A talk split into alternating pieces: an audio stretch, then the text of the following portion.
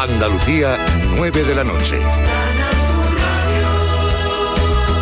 Noticias. Este es el fin de semana más complicado de la operación Paso del Estrecho. Unas 120.000 personas están cruzando estos días por los puertos de Tarifa y Algeciras, un dispositivo que moviliza a 600 profesionales. A los que van y vuelven de Marruecos se unen los turistas que van a las playas y por eso las autoridades recomiendan evitar la circulación por la carretera nacional 340 entre Algeciras y Tarifa. Así lo ha destacado el delegado del Gobierno en Cádiz, José Pacheco que tenemos que prestar especial atención este fin de semana al puerto de Tarifa, ya que se junta también con toda la gente que quiere ir a las playas y sabemos que la carretera de acceso desde Algeciras a Tarifa es una carretera complicada en la que también se, producen muchos atascos, muchos colapsos. La gente que pueda evitar ir a la playa de Tarifa este, este fin de semana, pues que lo evite y que todo el que tenga que hacer bueno, pues su cruce a, a Marruecos, si lo puede hacer a través del puerto de Algeciras, mejor que mejor. Efectos de la sequía. En Málaga, más de un 15% de las piscinas comunitarias de la Axarquía y de la Costa del Sol Occidental están cerradas por la falta de agua. Los bandos municipales prohíben su rellenado y en las próximas semanas la situación puede ir a peor. Piscinas vacías, sin bañistas, en pleno verano a causa de esa sequía. Las localidades malagueñas como Rincón de la Victoria, Algarrobo, Almayate, Vélez Málaga o Mijas están prohibiendo ese llenado de las piscinas. La diferencia entre los bandos municipales está incrementando la conflictividad entre comunidades de vecinos porque se da el caso de que en muchos lugares una urbanización pertenece a un municipio y la que está al lado a otro. Álvaro López Millán es gerente del Colegio de Administraciones de Fincas de Málaga. Hay una guerra abierta en doble sentido. Por un lado, entre los propios municipios, entre comunidad de propietarios, y sabemos de casos donde se ha denunciado directamente a la comunidad de propietarios de al lado, porque no está haciendo un uso adecuado según marca el bando municipal. Y después también hay muchas dudas, muchos problemas de vecinos que ven como en su, en su ayuntamiento, en su municipio, no se puede llenar la piscina y a lo mejor en la calle de al lado, que corresponde a otro municipio, se da el caso que las restricciones son más flexibles Boliden no tendrá que pagar los 89 millones que le reclamaba la Junta por las labores de restauración de la zona afectada por el vertido de Aznalcóllar, según la sentencia de un juzgado de Sevilla. La Junta va a recurrirla y Ecologistas en Acción espera que las administraciones aprendan lo ocurrido. El juzgado número 11 de Sevilla ha determinado que la norma vigente no puede amparar la reclamación de la Junta y que no queda claro que la restauración del entorno supusiera el coste que tuvo. El consejero de Medio Ambiente, Ramón Fernández Pacheco, ya ha anunciado que van a recurrir esta sentencia a todas las instancias que haga falta. Nosotros estamos absolutamente convencidos de la existencia de una responsabilidad por parte del grupo Boliden y tenemos la firme intención de recurrir esta sentencia primero en apelación y llegar, si fuera necesario, hasta el Tribunal Supremo. La Guardia Civil ha detenido en Tenerife a tres personas, investiga una cuarta por estafar más de 200.000 euros a 170 víctimas mediante el envío de SMS fraudulentos. Se les imputan delitos de pertenencia a grupo criminal, estafa continuada, blanqueo de capitales, usurpación del Estado civil y tenencia ilícita de armas. Inmaculada González, portavoz de la Guardia Civil. Alertaban de un supuesto problema de seguridad que se resolvería de forma urgente pinchando el link que remitían. Una vez que las personas afectadas introducían sus datos y claves personales, los estafadores las aprovechaban para realizar compras por Internet con el dinero robado y posteriormente vender esos productos comprados por la red. Se registran hasta ahora 39 grados en Córdoba, 37 en Sevilla y Granada, 36 en Jaén, 31 en Huelva, 29 en Almería, 26 grados en Málaga y Cádiz. Andalucía, las, Andalucía, las 9 y 3 minutos. Servicios informativos de Canal Sur Radio. Más noticias en una hora. Y también en Radio Andalucía Información y canalsur.es. Carrusel Taurino en RAI y Canal Sur Radio con Juan Ramón Romero.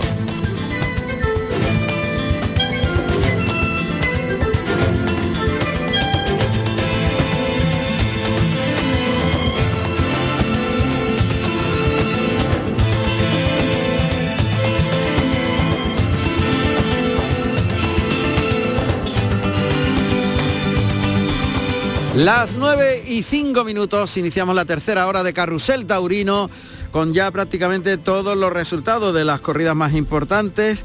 Eh, nos queda por cerrar la de Bayona. Esa es la última que nos queda y también la novillada de Lodosa y Calasparra que empezó a las 7 de la tarde, seis novilleros y por tanto debe estar la cosa pues en el tramo final. Allí está Jesús Cano, nos vamos a Calasparra, Jesús. Vamos a ver. ¿Cómo va la cosa? Buenas tardes. Pues estamos en la Lidia, acaba de saltar al ruedo el quinto, el quinto de la tarde. Como tú bien decías, compañero, ha, ha comenzado el festejo a las 7 de la tarde y de momento solamente eh, ha cortado una solitaria oreja Iván, Iván Reja. O sea que estamos pobres en el tema de, en el tema de trofeo, en cuanto a trofeo. Eh, la verdad es que ha sido, ha, ha cuajado Iván Reja, como, como decía, la faena más completa, ha estado muy voluntarioso, ha colocado las banderillas y luego pues ha matado con acierto y ha paseado el único trofeo que se ha cortado esta tarde aquí en, en la plaza portátil de, de Calafarra.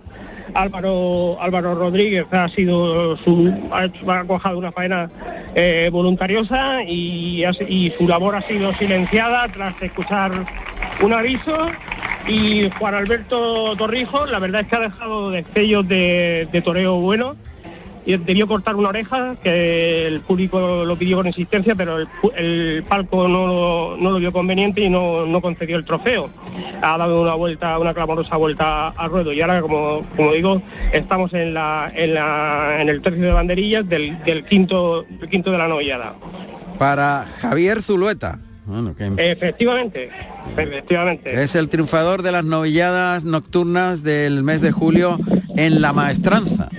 Eso fue el pasado, el pasado jueves. ya ha dejado muy buenos destellos con el capote en el saludo capotero Muy bien. Bueno, pues así está la novillada de Calasparra. Al finalizar el festejo sabremos el resultado. Gracias, un abrazo, A- Jesús a Cano. vosotros siempre compañeros Gracias. a vosotros siempre Bueno, vamos cerrando festejos que, que han tenido lugar hoy, cortitos, hoy estamos cortitos, y nos queda, eh, ojo que a las 10 de la noche comienza una corrida de toros muy interesante en la Plaza de Toros de Estepona, un mano a mano entre Ruiz Fernández y Diego Ventura, toros de la Castilleja. Celebración de los 25 años de alternativa de Diego Ventura. Pero seguimos, vamos a ir a Lodosa porque José Miguel Arruego ya nos da el resultado final de la novillada de José Antonio Baigorri el Pincha para Diego García e Ismael Martín con media plaza. José Miguel. Buenas tardes, pues estábamos en la anterior conexión eh, concluyendo el festejo. Eh, estábamos diciendo que Ismael Martín eh, había, había resuelto eh, con, muchos recursos, bueno, una faena a un animal muy agarrado al piso, al que ha matado de una excelente estocada y bueno, eso unido pues a la desenvoltura que ha mostrado con las telas el, el salmantino, le ha hecho acreedor de, las dos orejas. Recapitulando, se han lidiado cuatro novillos de- del pincha, entre los que ha destacado el corrido en primer lugar, y el balance de los novilleros ha sido el siguiente. Diego García, oreja y oreja, e Ismael Martín, oreja y dos orejas. Muy bien, pues una novillada lucida que nos ha contado José Miguel Arruego en Lodosa, Navarra. Abrazo compañero, muchas gracias. A vosotros. Bueno, pues ya prácticamente está todo cerrado, nos queda eh, Bay- Bayona, pero antes está eh, Maribel Pérez en mundotoro.com. Nos vamos a la redacción de mundotoro.com y que ella nos dé todos los resultados. Y ahí cerramos ya el ciclo de, recorrido por las distintas plazas. Maribel Pérez, mundotoro.com, gracias, buenas noches. Buenas noches, Juan Ramón. Pues sí, efectivamente, una, una jornada más de toros en la que os puedo contar, eh, bueno, que también se está celebrando, bueno, ya finalizó, pero bueno, eh, a falta del último novillo, que es el que nos falta por conocer el resultado, se ha celebrado una novillada también en Arcos de Jalón, en Soria, eh, dentro del circuito de novilladas de, de Castilla y León, un mano a mano entre Raquel Martín y Nino Julián, donde se han lidiado novillos de Aldea Nueva, eh, hijos de Ignacio Pérez Tabernero, como primero y segundo. Para Raquel Martín, ovación y oreja, y Nino Julián, silencio tras aviso, y bueno, pues falta conocer, como digo, pues el, el resultado de ese, de ese último novillo. Y bueno, no sé si también eh, sabéis que en Bayona se le ha pedido el, el lidiar el sobrero a Lea Vicente. Ah, No no, lo sabíamos. Cuéntanos, cuéntanos. Sí, eh, bueno, de, de momento lo que, os, lo que os puedo decir es que está lidiando el sobrero de regalo de San Pelayo. Y bueno, lo que me- nos ha contado André Villar es que estaba haciendo un toro, un toro bueno de momento, al que estaba cuajándole a Vicente. Ah, pero ya sabemos, por ejemplo, el resultado de Guillermo Hermoso en los dos toros. Dos orejas en el primero, ¿no? Y, Sí. y en el sexto, Sí, en el sexto, eh, en el sexto, a ver, un segundo, que lo tenía por aquí. En el sexto toro, sí, info- eh, realizó, le formó un lío al sexto toro, Sí. eh, pero lo que ocurre es que quiso matarlo de frente y desde lejos, pero pinchó tres veces. Hubiera sido la faena de dos orejas, pero finalmente se quedó en un trofeo, bueno, pues por, por bueno, pues por, por haberse atascado con, con el rejón de muerte. Total, tres orejas, ¿no? Para Guillermo Hermoso de Mendoza, Eso es, en justo. Bayona. Muy bien. A ver, eh, no, ya la corrida de Estepona empieza a las 10, lo demás, pues prácticamente está todo. Ha ha sido cortita la jornada, ¿eh? De hoy, ¿verdad? Sí, sí, sí, ha sido cortita la jornada. También ahora a las 9 de la noche ha arrancado otra novillada en Valencia de Alcántara, dentro del circuito de novilladas de Extremadura. Eh, y bueno, como acaba de empezar, bueno, pues todavía no, No se tiene. sabemos. Claro, acaba de hacer el Claro. paseillo. Maribel Eso. Pérez, muchas gracias desde mundotoro.com. Gracias, compañera. Gracias. Maribel.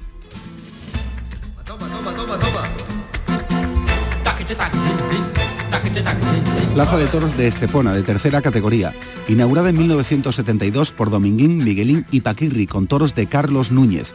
Cuenta con un aforo de 8.000 localidades. Pues esta corrida de toros de Estepona comienza a las 10 de la noche, o sea que todavía mucho personal acercándose a la plaza. Gabriel Camero nos da un poquito el previo a lo que va a suceder, lo que se espera de público y la celebración del 25 aniversario de, de la alternativa Diego Ventura. Eh, con su compañero, amigo íntimo Ruiz Fernández, el caballero rejoneador portugués que va por delante. Gabriel, buenas noches, buenas tardes, noches, ¿no? Que todavía queda luz por ahí, detrás de las ventanas se ve luz. Aún queda luz, Juan Ramón. Buenas tardes, buenas tardes, oyentes de Carrusel Taurino. Pues nos encontramos en esta preciosa plaza de toros, enclavada a espaldas de los puertos deportivo y pesquero de esta bella localidad malagueña, bañada por los últimos coletazos mediterráneos y que además Juan Ramón se ha convertido en fortaleza taurina de la Costa del Sol. 27 grados y buen ambiente, calentando los jinetes. Hemos visto a Ruiz Fernández con una preciosa casaca de terciopelo negro y, tenemos, como bien has comentado, una, una corrida de rejones muy especial, un cartel redondo frente a los rejoneado- rejoneadores toros de la ganadería de la Castilleja, que pasan en tierras de, de la Sierra Morena cordobesa, hablamos de Encaste Murube. Y frente a ellos, Juan Ramón, dos rejoneadores que celebran ambos su 25 años de alternativa, Ruiz Fernández y Diego Ventura. Ambos lo hicieron en, el, en 1998. En agosto lo hizo, por lo tanto, abriendo cartel, lo hizo Ruiz Fernández, jinete portugués y consolidada figura en el arte del rejoneo. Y se medirá en este especial mano a mano, como hemos comentado, con Diego Ventura, quien tomó la alternativa un mes después de Ruiz Fernández. Por lo tanto, en septiembre de aquel 98, Diego Ventura que lo hizo en, en la Plaza de Toros de Utiel. ¿Qué decir, Juan Ramón, de Diego Ventura? Máxima figura del rejoneo, de época, encaramado en lo más alto de la historia y escribiéndola tarde tras tarde, como la que tenemos por delante Muy hoy bien. aquí en Estepona. Pues lo, lo contaremos ya mañana, evidentemente, contaremos el resultado de esa corrida de Estepona que se inicia dentro de tres cuartos de hora, a las 10 de la noche. Un abrazo, Gabriel. Gracias. Un abrazo, Juan Ramón, gracias a ustedes. Plaza de Toros de Santander, de segunda categoría, inaugurada el 25 de julio del año 1890 con toros del Conde de la Patilla, estoqueados por los diestros Cara Ancha y Luis Mazzantini. El diámetro del ruedo es de 51 metros, tiene dos pisos y sobre los intercolumnios del último los hierros y divisas de las ganaderías más importantes, en una arcada de estilo mudéjar en cuyo machón se lee el nombre del respectivo ganadero. El acceso se hace directamente desde el exterior a cada tendido, por carecer de pasillo y galerías circulares. El proyecto fue labor del arquitecto don Alfredo de la Escalera. Bueno, pues la Plaza de Toros de Santander, que es tan bonita y en el norte se ha convertido en un emblema, porque en su día la Feria de Santander pues prácticamente no trascendía para nada al resto del país. Una feria, bueno, que pasaba por allí. Pero de pronto al ayuntamiento se le ocurrió la gran idea de convertirlo en la Feria Taurina del Norte y empezó a invertir y la gente empezó a acudir y el volumen económico que generó aquella iniciativa se ha convertido realmente en una auténtica sorpresa para todos. Y es que cuando las corridas de toros son buenas y se establecen ciclos continuados y hay una tradición de repetirlas, la gente programa sus vacaciones, aquellos aficionados evidentemente que aman la tauromaquia, programan sus teniendo en cuenta si hay o no toros y qué calidad tienen. Total, que la apuesta de cero al infinito se produjo en Santander y ahora mismo está en el circuito de todas las plazas más importantes en el norte. Incluso, eh, insisto, generando un volumen económico para la ciudad que en principio parecía increíble que sucediera, pero ha sucedido. Allí se ha celebrado la feria hasta ayer y la ha vivido Eliana Avellán, nuestra colaboradora en, en esas tierras, que nos va a hacer un resumen breve de los triunfadores. Y luego vamos a hacer un repaso con los protagonistas de la feria. Así que buenas noches, Eliana, bienvenida. Buenas noches, Juan Ramón. Pues mira, la feria empezó con una novillada de Núñez de Tarifa en la que dejó una grata impresión Diego Bastos y Manuel Caballero que cortaron una oreja cada uno. La segunda de abono tuvo en la salida a hombros de Tomás Rufo la imagen del triunfo. El toledano cuajó sendas faenas basadas en la ligazón, el temple y el toreón cercanías ante una corrida de Domingo Hernández y Garci Grande a la que le faltó entrega. Miguel Ángel Pereira, que sustituía a Morante, pasó una oreja tras una firme actuación. La corrida de Galache había despertado un gran interés que se vio truncado en el ruedo. A pesar de la falta de raza y fuerza de los astados, Daniel Luque fue capaz de sacar agua en un pozo seco, con dos faenas templadísimas y que tuvieron un gran calado en la afición. Cortó una oreja que supo a poco tras una excelente actuación. La feria explotó en la cuarta de abono. La presencia del torero peruano Roca Rey en los carteles había puesto cuatro caminos llenos hasta la bandera. A la corrida bien presentada de desigual juego de Antonio Bañuelos le cortó tres orejas a base de entrega, valor y exposición que hicieron vibrar al coso santanderino, conmocionado por la espeluznante cogida que había sufrido en el sexto toro de la tarde. Aquello fue un auténtico milagro. Imprescindible destacar a Cayetano, quien salió a hacerle el kit a cuerpo limpio y sufrió una voltereta, gesto de compañerismo y profesionalidad que la plaza le reconoció con una sentida ovación. Esa tarde Roca Rey salió de la plaza entre gritos de torero y torero, rodeado de niños que le miraban con admiración y emoción. La corrida del puerto de San Lorenzo nos dejó una faena para el recuerdo. Juan Ortega frente al quinto, una obra colosal desde el recibo con las rodillas semiflexionadas al galleo por chicuelinas. El compás, la estética, la torería y el ritmo que tuvo su cadencioso toreo en la muleta hicieron que paseara dos orejas. Le acompañó en la salida a hombros Ginés Marín, que sustituía a Manzanares, que cortó trazos del sexo tras una faena técnica y de poder. Talavante se le vio muy a gusto toda la tarde y paseó un trofeo. La última de las corridas de a pie fue la de la quinta. La corrida tuvo dos toros de nota alta, el gran sexto y el excepcional cuarto de nombre Sandiero, Ambos fueron ovacionados en el arrastre, pero este último era sin duda merecedor de la vuelta al ruedo. El torero salmantino López Chávez se despedía del coso de Cuatro Caminos en una tarde soñada. Tres orejas en una actuación rotunda. importante faena fue la que hizo al cuarto toro de la tarde. El torero se abandonó en cuerpo y alma, una faena entregada, templada y profunda que hizo vibrar la afición tras un espadazo que le concedió las dos orejas. La vuelta al ruedo fue clamorosa y tuvo un precioso gesto. En el tendido 6, Juan Ramón estaba presenciando la corrida al torero Alberto Lamela y cuando pasó Domingo López Chávez dando la vuelta al ruedo, se paró, se subió al estribo y le dedicó unas preciosas palabras que emocionaron al torero jienense y al público que le tributaron una ovación. La tarde siguió a gran nivel con la actuación de Emilio de Justo y sobre todo el sexto toro de la tarde, Corralero, fue otro de los toros importantes de la corrida de la quinta, que le permitió expresar a Emilio su toreo, especialmente al natural. Cumbre el torero extremeño por ese pitón que remató su gran obra con unos muletazos bellísimos a pies juntos. Lástima que los aceros se llevaran el triunfo. En el primero de su lote cortó una oreja, al igual que lo hizo el murciano Pacureña, que tuvo el lote más complicado. Ambos toreros le brindaron un toro a López Chávez. La feria acabó con una corrida del Canario para Rejones, mansa y con pocas opciones. Guillermo Hermoso de Mendoza abrió la puerta grande tras cortar una oreja en cada toro y Lea Vicens paseó una del quinto. Como detalle, contar que en todas las tardes tras finalizar el paseillo se tocó el himno nacional y la gran labor de la empresa con las peñas y los jóvenes que llenaron los tendidos de sol todas las tardes. Ha sido una feria de mucho público. Qué bien.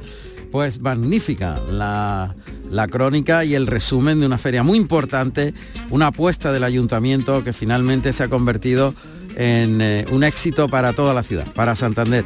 Y un éxito de Eliana Avellán, que lo ha vivido a lo grande. Gracias, Eliana. Muchas gracias. Gracias a ustedes, hasta luego, muchas gracias. Días de verano.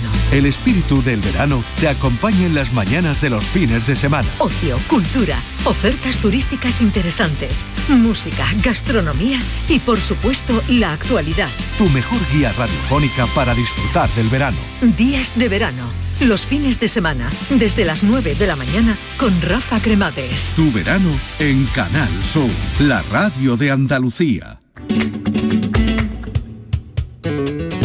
Domingo López Chávez Mangas, López Chávez, nacido en Salamanca el 1 de agosto del año 1977.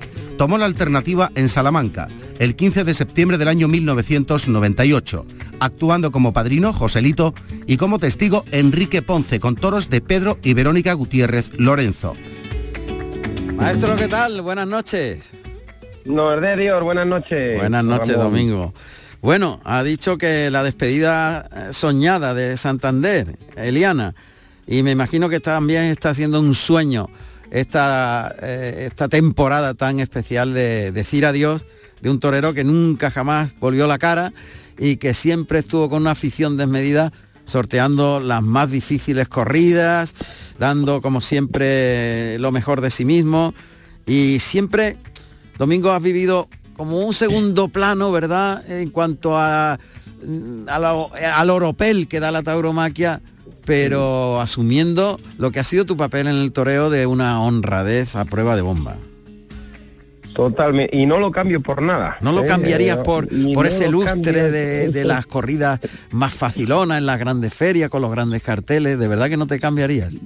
Pues, pues mira, yo creo que, que según empecé yo y todo, jamás iba a pensar de que iba a estar 25 años ininterrumpidamente toreando, de que en un principio me iba a hacer matado de toros, de que iba a estar en todas las ferias, de que iba a tener el reconocimiento de, de todos mis compañeros, de, de- de muchos aficionados. Pues la verdad que me siento enormemente querido en el toro, así que no me cambio por nadie. Y dentro del papel, ¿eh? que Sí. dentro del papel mío, como bien has dicho, oye, no, no, no ser figura del toreo es, es que te toque el señor de ahí arriba con una varita, porque son muy pocos los privilegiados. Pero, pero bueno, yo creo que en mi papel habré escrito una frase en, en la tauromaquia, pero con eso me siento feliz. Una frase muy honesta y de torero cabal.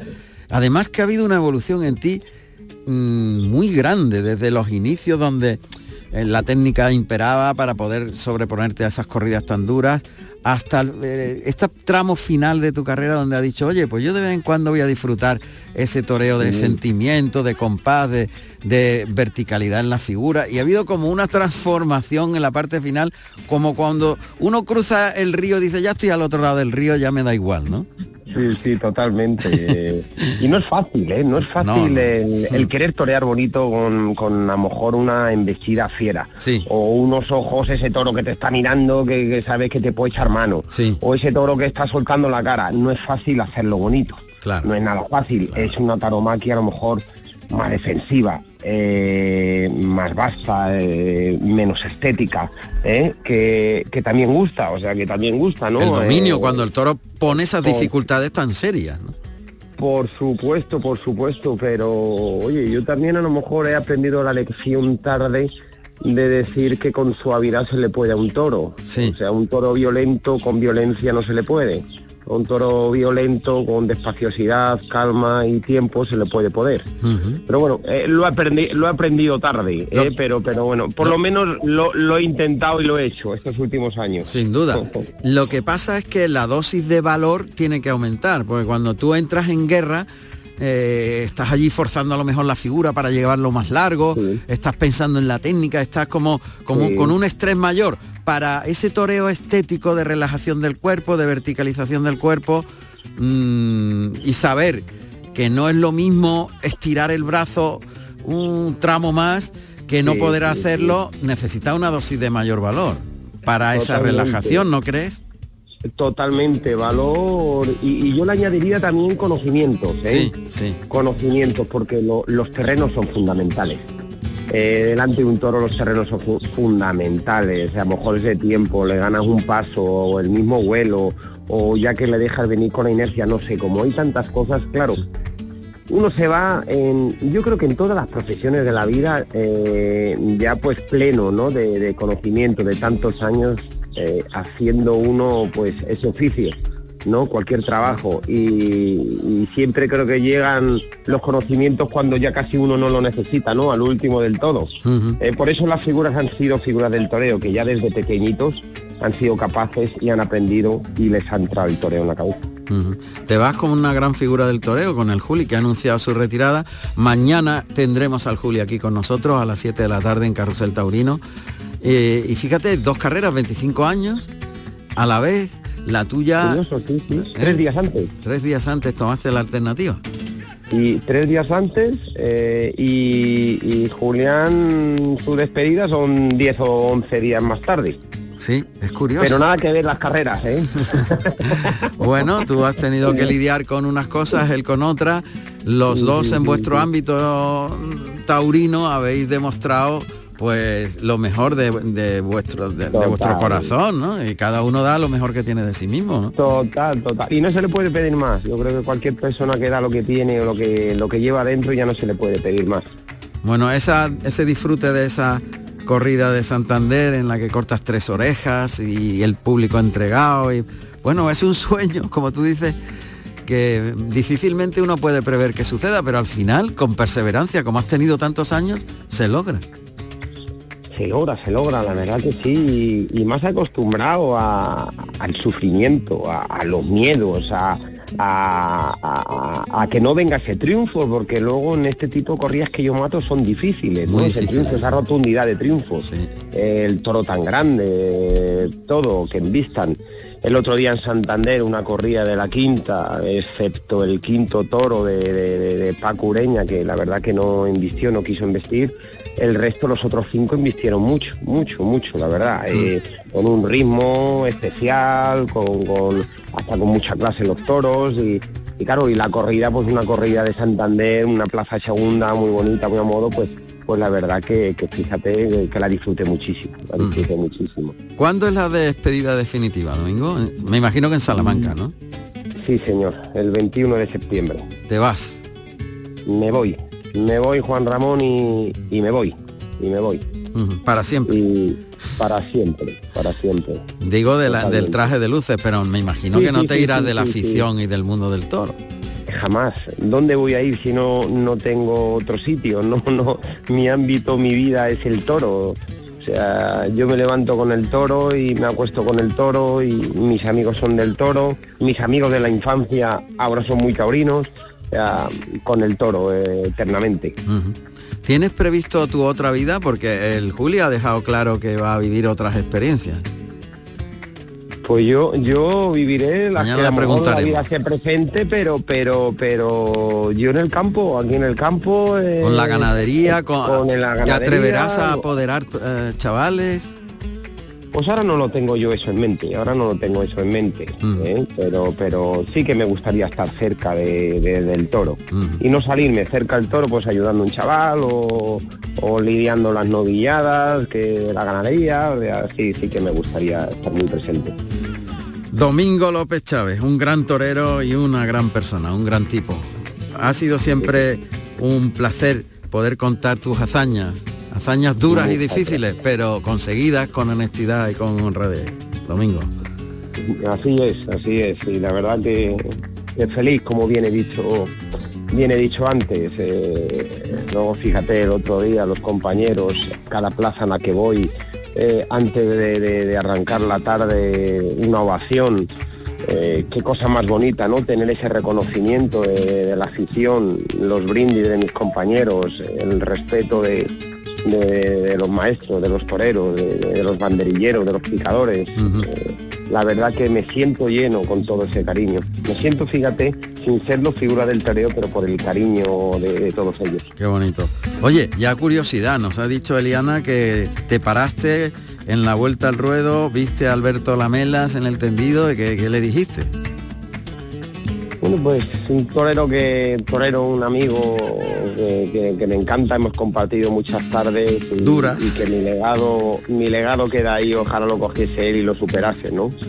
Eh, porque si hay un torero que, que- que a lo mejor, que son muchos, pero que le tengo mucha fe dentro de este circuito nuestro, pues es Alberto también, ¿no? Por el cariño que le tengo, por, por cómo sale cada tarde a, a cuerpo y alma a darlo todo y, y- y también necesita un poquito de miel en el toreo. Sin Que siempre viene bien para coger oxígeno, para coger fuerzas, para coger ánimos, para, para, para, para, para seguir luchando.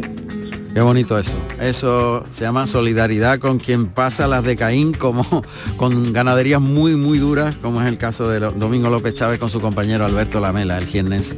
Abrazo fuerte, maestro, y mucha suerte. Enormemente, igualmente un abrazo enorme. Gracias. Carrusel Taurino con Juan Ramón Romero.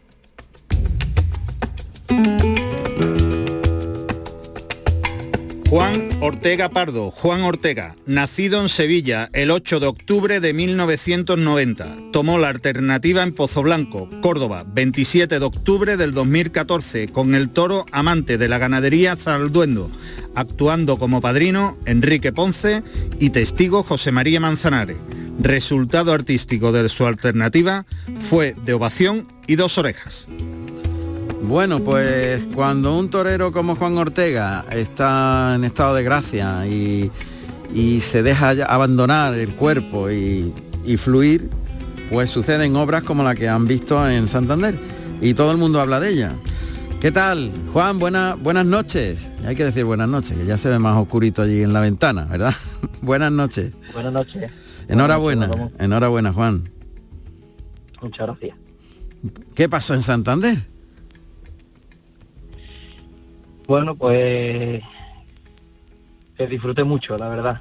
Disfruté mucho la tarde, disfruté mucho de esas embestidas, de oye, animales que con los que uno se encuentra, con los que estás a gusto, con los que aquello fluye, te salen las cosas. Y, y da mucho gusto que lo que tú eres capaz de sentir se lo traslades a la gente. Es muy bonito. Y para que eso llegue, Juan, ¿qué ha pasado durante esta temporada en, en el interior de Juan Ortega? Bueno, el toreo, toreo para mí, Juan Ramón, es un camino, ¿no? una búsqueda continua, es un eh, toreros siempre tienen que estar alimentándose cada uno con lo que pues, con lo que puede o lo que o le gusta o le llena y porque luego sale el animal y tienes que tener tienes que tener contenido, tienes que tener algo, ¿no? Hmm. Eh, al- algo, alguna algo que expresar, alguna necesidad. Hmm. Y, y bueno, pues en eso he hecho mi he hecho mis días, he hecho mi, mi búsqueda con mi toreo, con mis cosas, con mi con mi día a día, con mi vida personal, con, Sí. yo todo lo, lo enfoco al toreo, yo vivo para el toreo y, y bueno, intento todo hacerlo siempre buscando para, para mi toreo. ¿Y dónde buscas? Bueno, pues al final lo primero que intento tener es, es- es paz. ¿sabes? Tener, no tener esa tranquilidad cuando paz interior.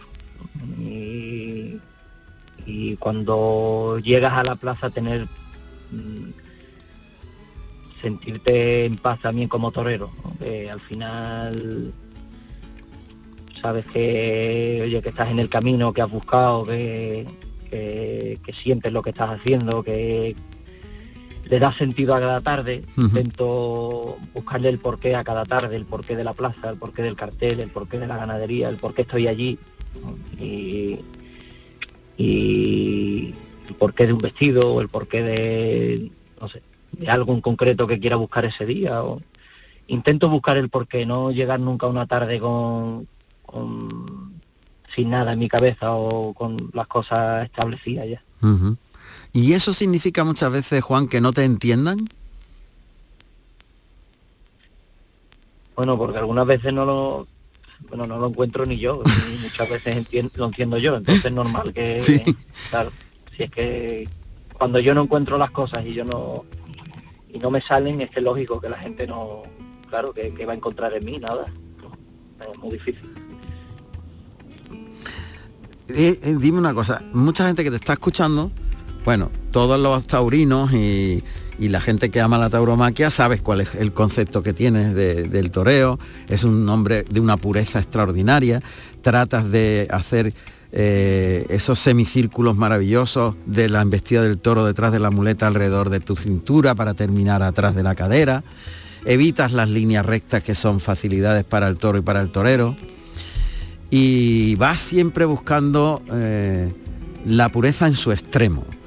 Eso requiere de un toro con unas determinadas cualidades y de un estado de ánimo del torero y de un valor también con unas determinadas cualidades. Eh, y por eso yo te preguntaba si muchas veces te re- resulta que te encuentras incomprendido, porque eso siempre repetirlo una y otra vez es un milagro, ¿no, Juan? Esas cosas, que confluyan todas esas cosas en una tarde no es nada fácil en el mundo del toreo.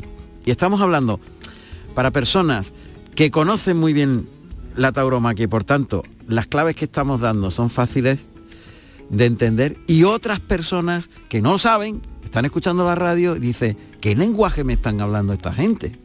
A ver si se lo podemos explicar a ellos. Bueno, pues... mm, suponiendo, como bien dice, suponiendo, si yo estuviese hablando con alguien que no sabe de toro, yo le diría que Eso. la pureza es lo que más se acerca a lo que a lo a lo que no te pide el cuerpo, a lo antinatural. Ajá. Eso para mí, bueno, dicho un poco Es bonito. para entendernos, pero eso es, eso es la pureza, porque yo cuando estoy delante de un toro y cuanto cuanto más grande es el toro, cuanto más agresivo es el toro, en definitiva, cuanto más miedo me da, Sí, pues a mí lo que me sale es el instinto, mi instinto natural, mi instinto de conservación y lo que me pide mi cuerpo es oye, pues, pues, ponerme de lado y, y que aquello pase ligero y, y exponerle lo menos posible y en fin, pues cosas que, que- que me, que me salen solas porque me, porque me, porque me quiero proteger. claro, la- lógico. Entonces, para mí la pureza es eso, es, es una lucha constante contra tu instinto natural.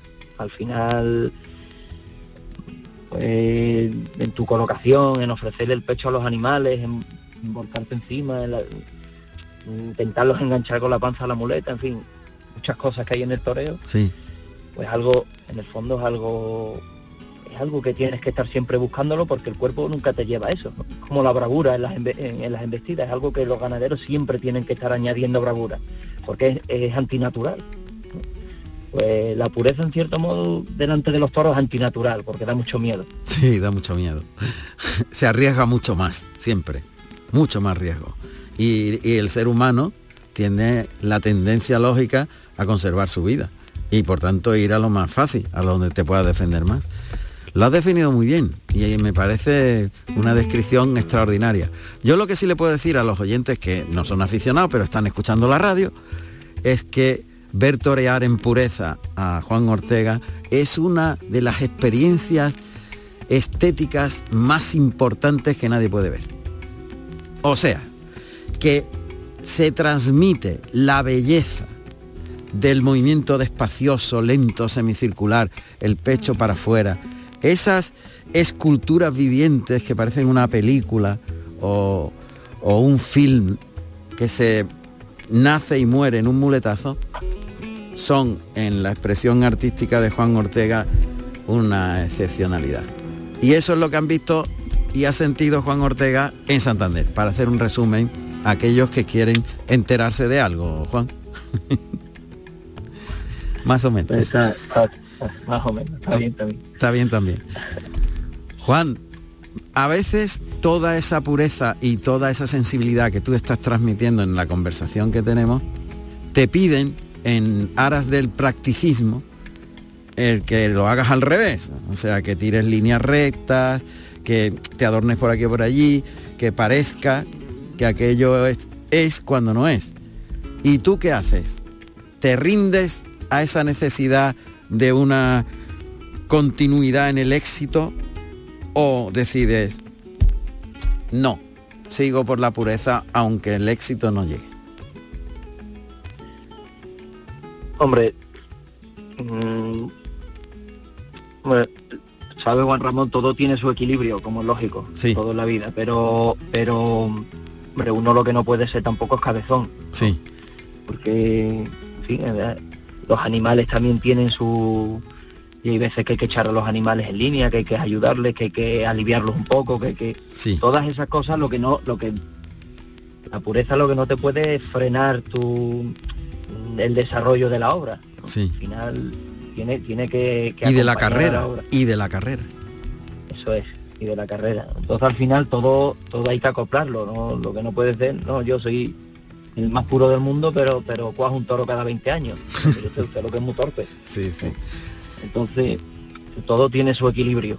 Y, bueno y en eso está también eh, eh, lo que hablábamos antes la búsqueda de los toreros. Y que al final pues tienes que ir dentro de tu de tu pues, de tu expresión, de tu forma, pues ir añadiéndole y añadiéndole pureza a las cosas, pero pero sabiendo que los animales tienen su lidia y que, que el toreo es como es también. Sabes que siempre es un placer hablar contigo y verte torear. Y eso es una maravilla. Juan, muchas gracias y enhorabuena por ese gran triunfo en Santander. Eh, muchas gracias a vosotros, Juan Ramón. Abrazo fuerte. Un abrazo. Carrusel Taurino en RAI y Canal Sur Radio con Juan Ramón Romero.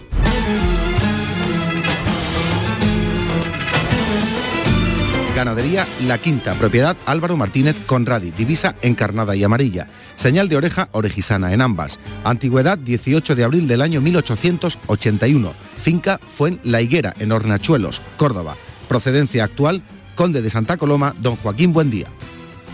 Bueno, pues el ganadero que cría estas reses para que eh, estos triunfadores que hemos oído eh, en Santander, eh, Álvaro Martínez Conradi, pues mm, tiene que esmerarse al máximo en la selección, tiene que a veces renunciar a, determinados mm, sentimientos que tiene por dejar una vaca en esa selección, en ese tentadero para madre y decir, tiene tantas cosas buenas, pero es que yo sé que si, si, cedo, esto no va a funcionar dentro de unos años. Tiene que hacer tal esfuerzo, la labor de, alquimia genética de los ganaderos bravos es tan increíble que han creado un, animal diferente. Yo le llamo siempre eh, al toro, al toro de Lidia, eh, de una manera distinta, pues porque es distinto, a cualquier otro animal y es gracias a, los ganaderos. Álvaro Martínez, ¿qué tal? Buenas, buenas noches. Ya lo de la tarde ya se nos va. Buenas noches, Juan Ramón. Buenas noches. Gracias por tus palabras. Es que es así, es que mm, cualquier pequeño error en el cruce de un semental con un con una vaca, el, seleccionar y decir, tiene tal defectito, pero la voy a dejar de madre, puede ser eh, determinante. ¿Es así o no? ¿O estoy yo exagerando? Sí, sí, eh, muchas veces decimos que es un error del ganadero, porque sí, sí lo es, ¿no? Cuando hay un, un semental que no te liga, una vaca que no ha dado un buen producto. Pero a lo mejor no es porque no, o sea, en el tentadero se mereció que, se aprobara, pero mm, después no transmite lo que ella fue o lo que ese semental fue a, a sus hijos. Entonces, eh, esos animales pues no son válidos porque no transmiten las cosas positivas, sino que transmiten alguna algún gen de algunos de sus eh, ascendentes que, que, no eh, que no son buenos, ¿no? que no son los que hoy se buscan en el torero. Y entonces resulta... Ahí la dificultad, ¿no? Porque si no sería muy fácil, ¿no? O sea, una vaca aprobada con, con las características que uno busca y un semental igual, mm. pues sale un animal de ahí bueno, pero no es así, ¿no? Bueno, eh... ahí está la dificultad, un poco la intuición y, ese equilibrio que, los ganaderos eh, buscamos para, compensar eh, una vaca con ese semental para que para que salga ese toro ideal que, siempre buscamos y que muchas muy pocas veces no salen. ¿eh? Claro. Bueno, lo cierto es que esa magia muchas veces no trasciende al gran público. Yo siempre que estamos en Canal Sur Radio y en RAI, trato, mm, Álvaro, de de que lo entienda todo el mundo, porque claro, el lenguaje taurino es muy, muy estricto, muy cerrado, muy especializado, y claro, le podemos estar hablando en chino a gente que se está interesando por, por, por algo que es nuestras raíces, que es la tauromaquia y que tiene tanta fuerza y tanto poder, porque hay mucha gente que dice, bueno, entonces, eh, ¿por qué razón estas cosas que estamos contando, eh, el- la tauromaquia no las cuenta? O sea, ¿por, por qué queda como endogámicamente eh, cerrado en nuestro ámbito y no se abren las puertas de- del conocimiento a la gente? ¿Tú por qué crees que pasa eso? Como Bueno, ganadero, digo. eh, no creo que esté tan cerrado, ¿no? Y Ahora se está abriendo más, sí, es comprender. Mm. Eh, bueno, es tan sencillo como la vida misma, ¿no? O sea, dos personas que son hermanos de padre y madre eh, tien- tienen una forma de ser totalmente diferente. Bien. Y después también mm, la, la gran dificultad de, de este animal, del toro bravo, es que es un animal que va a competir sin haberse preparado para eso. O sea, porque cualquier animal o cualquier persona de competición se prepara para hacer esa prueba. Mm. El toro bravo, el toro bravo no lo pones a embestir en el campo. Claro, a investir. toro bravo se sí, torea- sí se prepara físicamente, pero no en la Se embestida. prepara, se, pre- se prepara físicamente, sanitariamente, en alimentación, pero, eh, o sea, realmente es el único animal, o, eh, la única, igual que las personas, porque cualquier mm, persona que está dedicada a algún deporte se prepara para ello, ¿no? Eh, el toro no se le pone a investir, ¿no? Entonces, claro, es una incertidumbre lo que va a, lo que va a pasar. eh, y, y lo que va a hacer ese día lo va a hacer una sola vez, porque si, eh, como sabemos, si esa prueba se la hiciéramos antes, pues el toro iría directamente al torero, ¿no? Porque no, el toro tiene memoria. Claro, es que eso, pues tú puedes creer que la mayoría de la gente no lo sabe. Creen que se le enseña al toro a embestir y que luego va a la plaza y claro, se va detrás de la muleta. y, y eso que tú acabas de decir, que parece una obviedad para todos nosotros en el mundo del toro, miles de personas lo desconocen. Que, que- Totalmente. Eh, es el milagro de- de- claro, del, del toreo, ¿no? Y oye, de la embestida, que es un animal que sale totalmente salvaje del campo y que, oye, que se pone delante un torero que tiene un mérito asombroso porque la mayoría de los seres humanos no somos capaces de hacerlo. Se pone delante de un animal salvaje y es capaz de crear una obra de arte. claro. Tú que, que crías una encaste especial, Santa Coloma, bueno, eres premio Carrusel Taurino, eh, tu ganadería, mm, tiene una dificultad añadida eh, determinados encastes, como es el origen Santa Coloma tuyo y Buen Día, eh, tiene que tener el ganadero de esas determinadas líneas o procedencias especiales un cuidado en algunos aspectos. Bueno, no sé, yo lo veo de forma natural porque es es nuestra ganadería, ¿no? Pero por lo que ve la gente, pues sí, que, que es un toro, bueno, pues que tiene muchos matices, ¿verdad? Que, que, pues que, mm, no sé cómo explicarlo, ¿no? Pero que genéticamente es difícil de fijar. Y, y bueno, igual que después en la forma de torearlo, ¿no? Ujú. un animal que, que necesita que el torero esté muy concentrado, que es un torero que tenga un conocimiento de bueno pues de- del toro que nosotros criamos porque porque tiene una personalidad, tiene una forma diferente de investir que eh, bueno pues que te hace que estés muy metido, ¿no? De hecho yo creo que por eso las faenas tienen tanta repercusión, ¿no? O tanta importancia, ¿no? Porque realmente estás ante un animal que, que, que te lo da, pero que te tienes que entregar tú a él, ¿no? Como torero. Él, él de primera a lo mejor espera y, y quiere que el torero se entregue y que le haga las cosas muy bien, ¿no? Ujú. Muy bien, pues te agradezco mucho y eh, que estés con nosotros esta noche en Carrusel Taurino y en la enhorabuena por ese éxito en Santander. Muchas gracias. Ganadero de la quinta. gracias, Ramón. Un abrazo. Está armando el Juli. Anda. Gregorio volviéndose loco. Qué bonita la bella Verónica. Ole el Juli. Con eh, tira al dedo. Porque el grito Juli, Juli, Juli. Ya le han gritado torero, torero, torero. Y ahí viene, no para de llorar.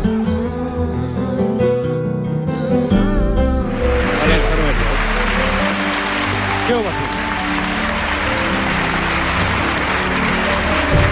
De lo más emocionante que uno ha vivido, señores. De lo más emocionante.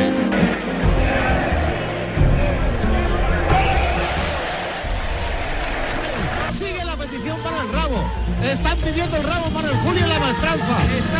Están pidiendo el rabo. Hay emoción en los testigos y hay una plaza de toros que está completamente entregada y lo ha vuelto a conseguir, lo ha hecho posible Julián López del Juli. Qué gran torero, qué grandioso torero. El Juli ha anunciado su retirada. Al principio del programa, ya leímos el comunicado, hemos eh, recordado esa música en la palabra tan bella en la que se abre un camino nuevo en la vida del Juli. Y anunciamos ya que mañana a las 7 de la tarde vamos a abrir el programa con quien se merece absolutamente el reconocimiento de todo el toreo, de la tauromaquia. Abriremos el programa con Julián López Escobar, con el Juli, que será el gran protagonista. Y nuestro comité de expertos, pues de alguna forma en los próximos nueve minutos hasta las 10 de la noche, va a darnos su opinión de lo que es eh, todavía la carrera de un auténtico genio, 25 años. ¿Quién está por ahí? A ver, a ver, ¿están todos?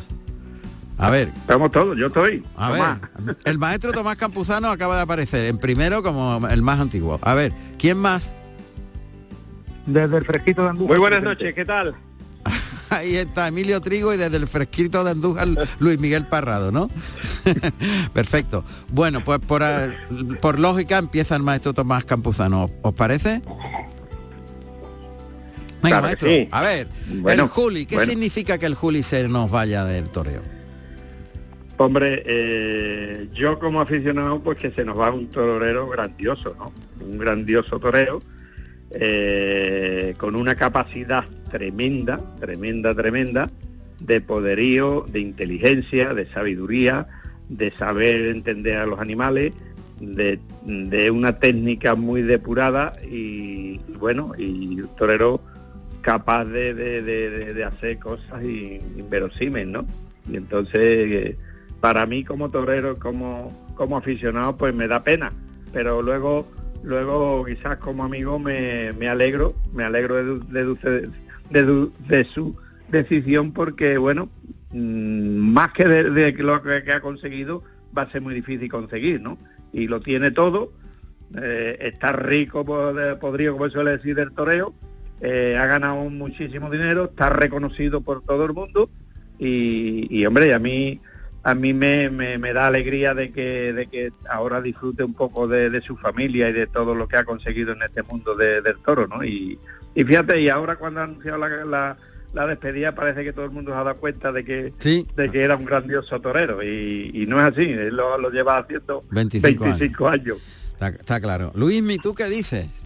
Bueno, yo subrayo todas las palabras del maestro, que por cierto, en la despedida del maestro en, Jaén, que en el año 99, y en la despedida definitiva en Lima, en las dos estuvo el Juli. Creo que en el último día le llegó a brindar un Sí. toro incluso. Yo creo sí, que... sí, además que- te...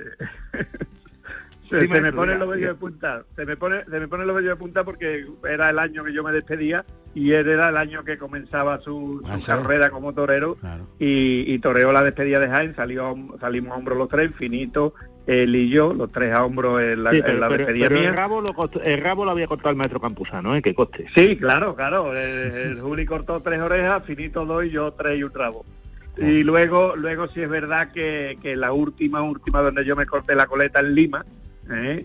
Eh, él, se- su primer toro vino y me, y me lo brindó, ¿no? Y, y- y- me dijo unas palabras muy bonitas, muy sentidas. Y fíjate, y ahora al cabo de, de- de 25 años, la grandiosidad del toreo es él, porque él me dijo que a Jolar, cuando él se despidiera del toreo, se pudiera despedir con la grandeza que me había despedido yo, ¿no? Y, y porque él había vivido lo de Jaén y había vivido lo de Lima, ¿no? Y, y, y ahora a los 25 años de, de aquello, pues pues pues fíjate, recuerdo recuerdo esas palabras con un cariño tremendo Especial, claro. y, y, a- y él, y él ha remontado mucho más de lo que fui yo, eso por supuesto, claro que sí.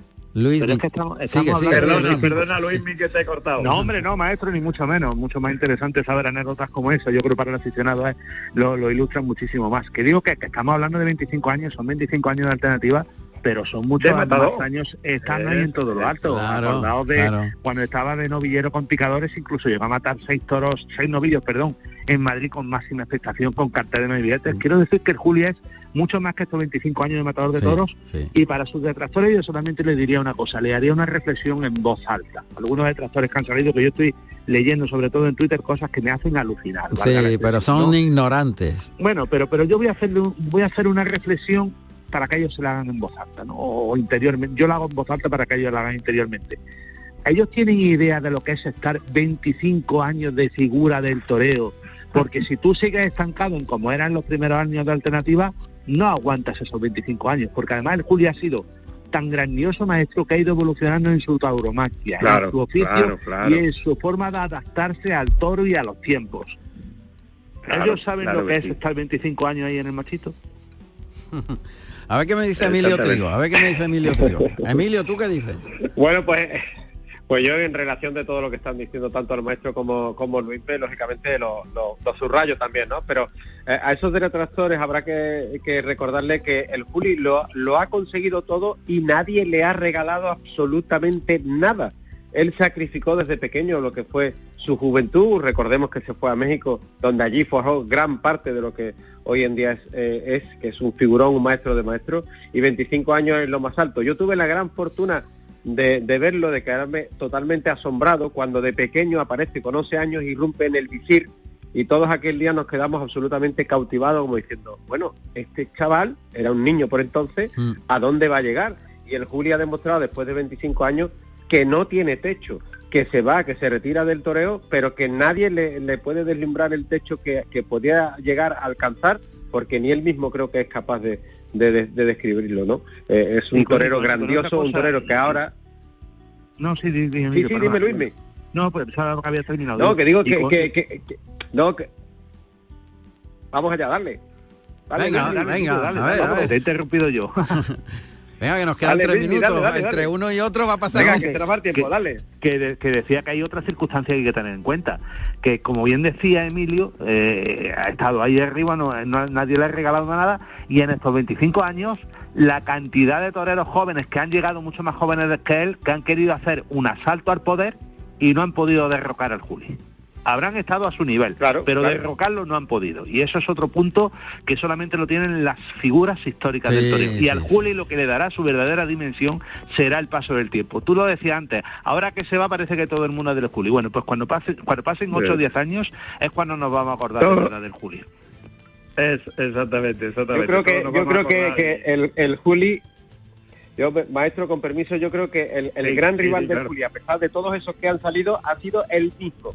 El propio Julián López el Juli ha sido su propio rival. Claro. Que ha, ha impuesto siempre su figura a la figura existente, una y otra vez, así durante 25 años. Y el reinado, bueno, pues ahí ha estado, ¿no? Un reinado que nadie ha sido capaz de desbancarlo, a pesar de todas las grandes figuras que existen en el escalafón y que han pasado durante estos 25 años. Y lo importante es que saber sí. en el momento justo, ¿eh? Que es que está en todo lo alto y ha decidido irse cuando está en todo lo alto. No ha dado, tiene una cabeza tan preclara para Sí. todo que no ha dado opción siquiera a que se le pueda ver que está bajando un poco la forma o que está levantando un poco el pie del acelerador. Se va en, en su máximo esplendor. Madre mía. Es que, eso, es que eso es lo bonito del toreo, ¿no? Irte cuando cuando estás reconocido por todo el mundo. Es lo que yo decía de, de Juli, ahora mismo ya lo ha conseguido todo, eh, se va en plenitud de facultades, de, de, de torería, de todo, y, y irte así con esa por la puerta grande eh, es lo bonito y es lo que le va a hacer recordar al Juli lo que lo que ha sido, porque cuando te vas cuando ya has agotado tu- tus posibilidades y todo, pues Ya parece distinto, que, que- claro. que- que cuando te retira aquello se enfría, ¿no? Claro. Pero lo del Juli no se va a enfriar. Juli Nunca, Va jamás. a seguir siempre siendo máximo figurón del toreo, respeto máximo hacia él y, y a Maestro. su, a su trayectoria. Sí. Lo que no se enfría es el carrusel taurino, porque mañana a las 7 de la Total tarde, claro, estamos otra vez. Y a las 7 de la tarde estará con nosotros Julián López Escobar, Qué bien, el Juli. Qué bien, qué bien, lo escucharemos, claro que sí. Así que no, que no se lo pierda nadie, que mañana a las 7 hacemos el paseillo. no, no, no. Se- seguro que va a ser, seguro que va a decir palabras y va a decir cosas importantísimas. ¿eh? Sin duda. Porque aparte de ser un gran torero, tiene una cabeza privilegiada desde que tenía los 11 o 12 años ya era un privilegio es. escucharlo hablar de toro. ¿eh? Nos vamos, nos quedan 30 segundos. Gracias, don Pepe Lu Ramos, José Carlos Martínez Sosa. Gracias al comité de expertos. Muchísimas gracias. Buenas noches. Y repito noches. una, una y otra vez. Mañana a las 7 de la tarde, el protagonista, el Juli, Julián López Escobar. Hasta mañana. Fuerte abrazo. Buenas noches.